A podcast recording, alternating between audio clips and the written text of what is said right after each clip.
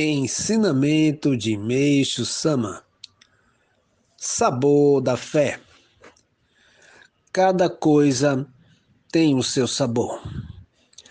A matéria, o homem, a vida cotidiana, com suas múltiplas facetas.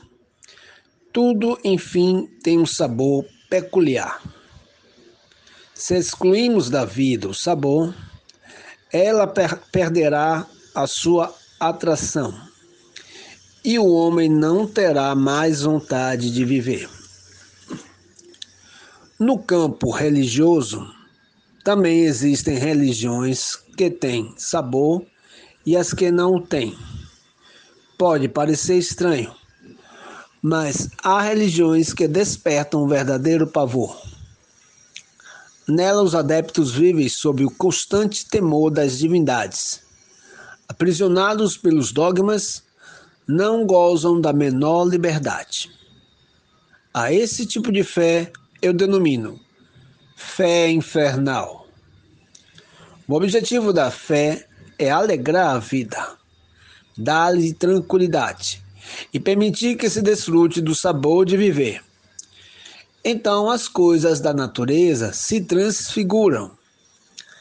As flores, o vento, a lua, o cântico dos pássaros, a beleza das águas e das montanhas passam a ser vistos como dádivas de Deus, para a alegria das criaturas.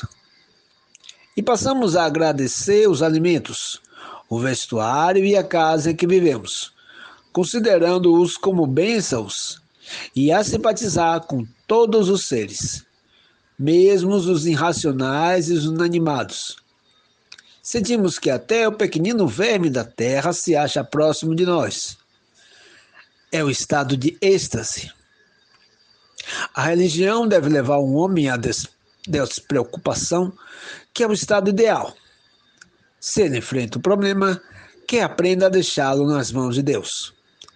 Tão logo sejam aplicados recursos humanos para sua solução. Eu procedo assim.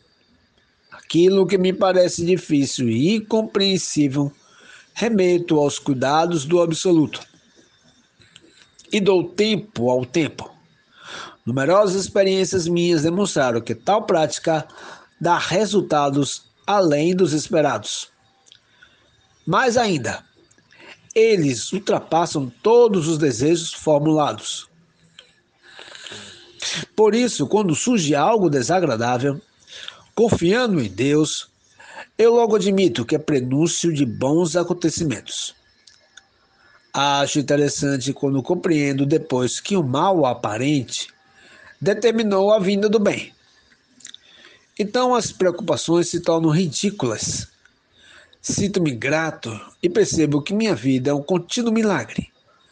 Eis o que chamo de maravilhoso sabor da fé. 25 de janeiro de 1949.